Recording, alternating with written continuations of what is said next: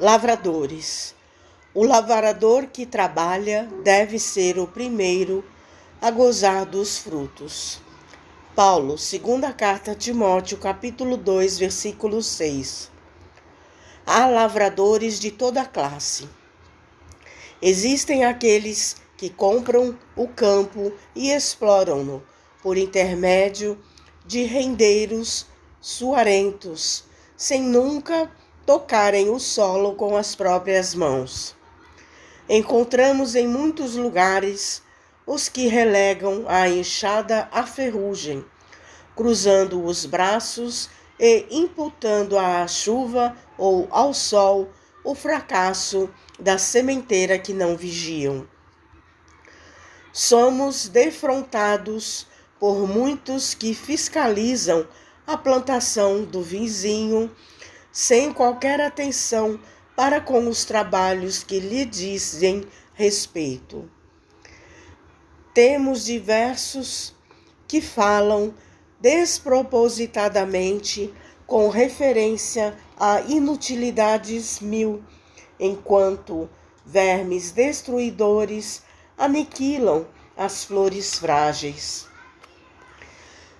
Vemos numerosos acusando a terra como incapaz de qualquer produção, mas negando à gleba que lhe foi confiada a bênção da gota d'água e o socorro do adubo.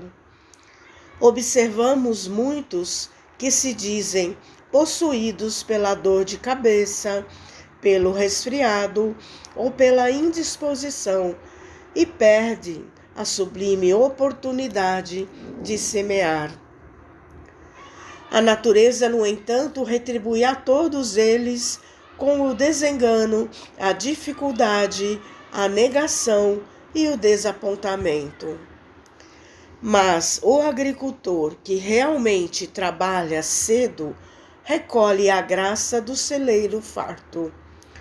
E assim ocorre no, na lavoura do espírito. Ninguém logrará o resultado excelente sem esforçar-se, conferindo à obra do bem o melhor de si mesmo. Paulo de Tarso, escrevendo numa época de senhores e escravos, de superficialidade e favoritismo, não nos diz que o semeador, distinguido por César, ou mais endinheirado, seria o legítimo detentor da colheita mas asseverou com indiscutível acerto que o lavrador dedicado às próprias obrigações será o primeiro a beneficiar-se com as vantagens do fruto. Mensagem de Emmanuel no livro Fonte Viva, psicografia de Francisco Cândido Xavier.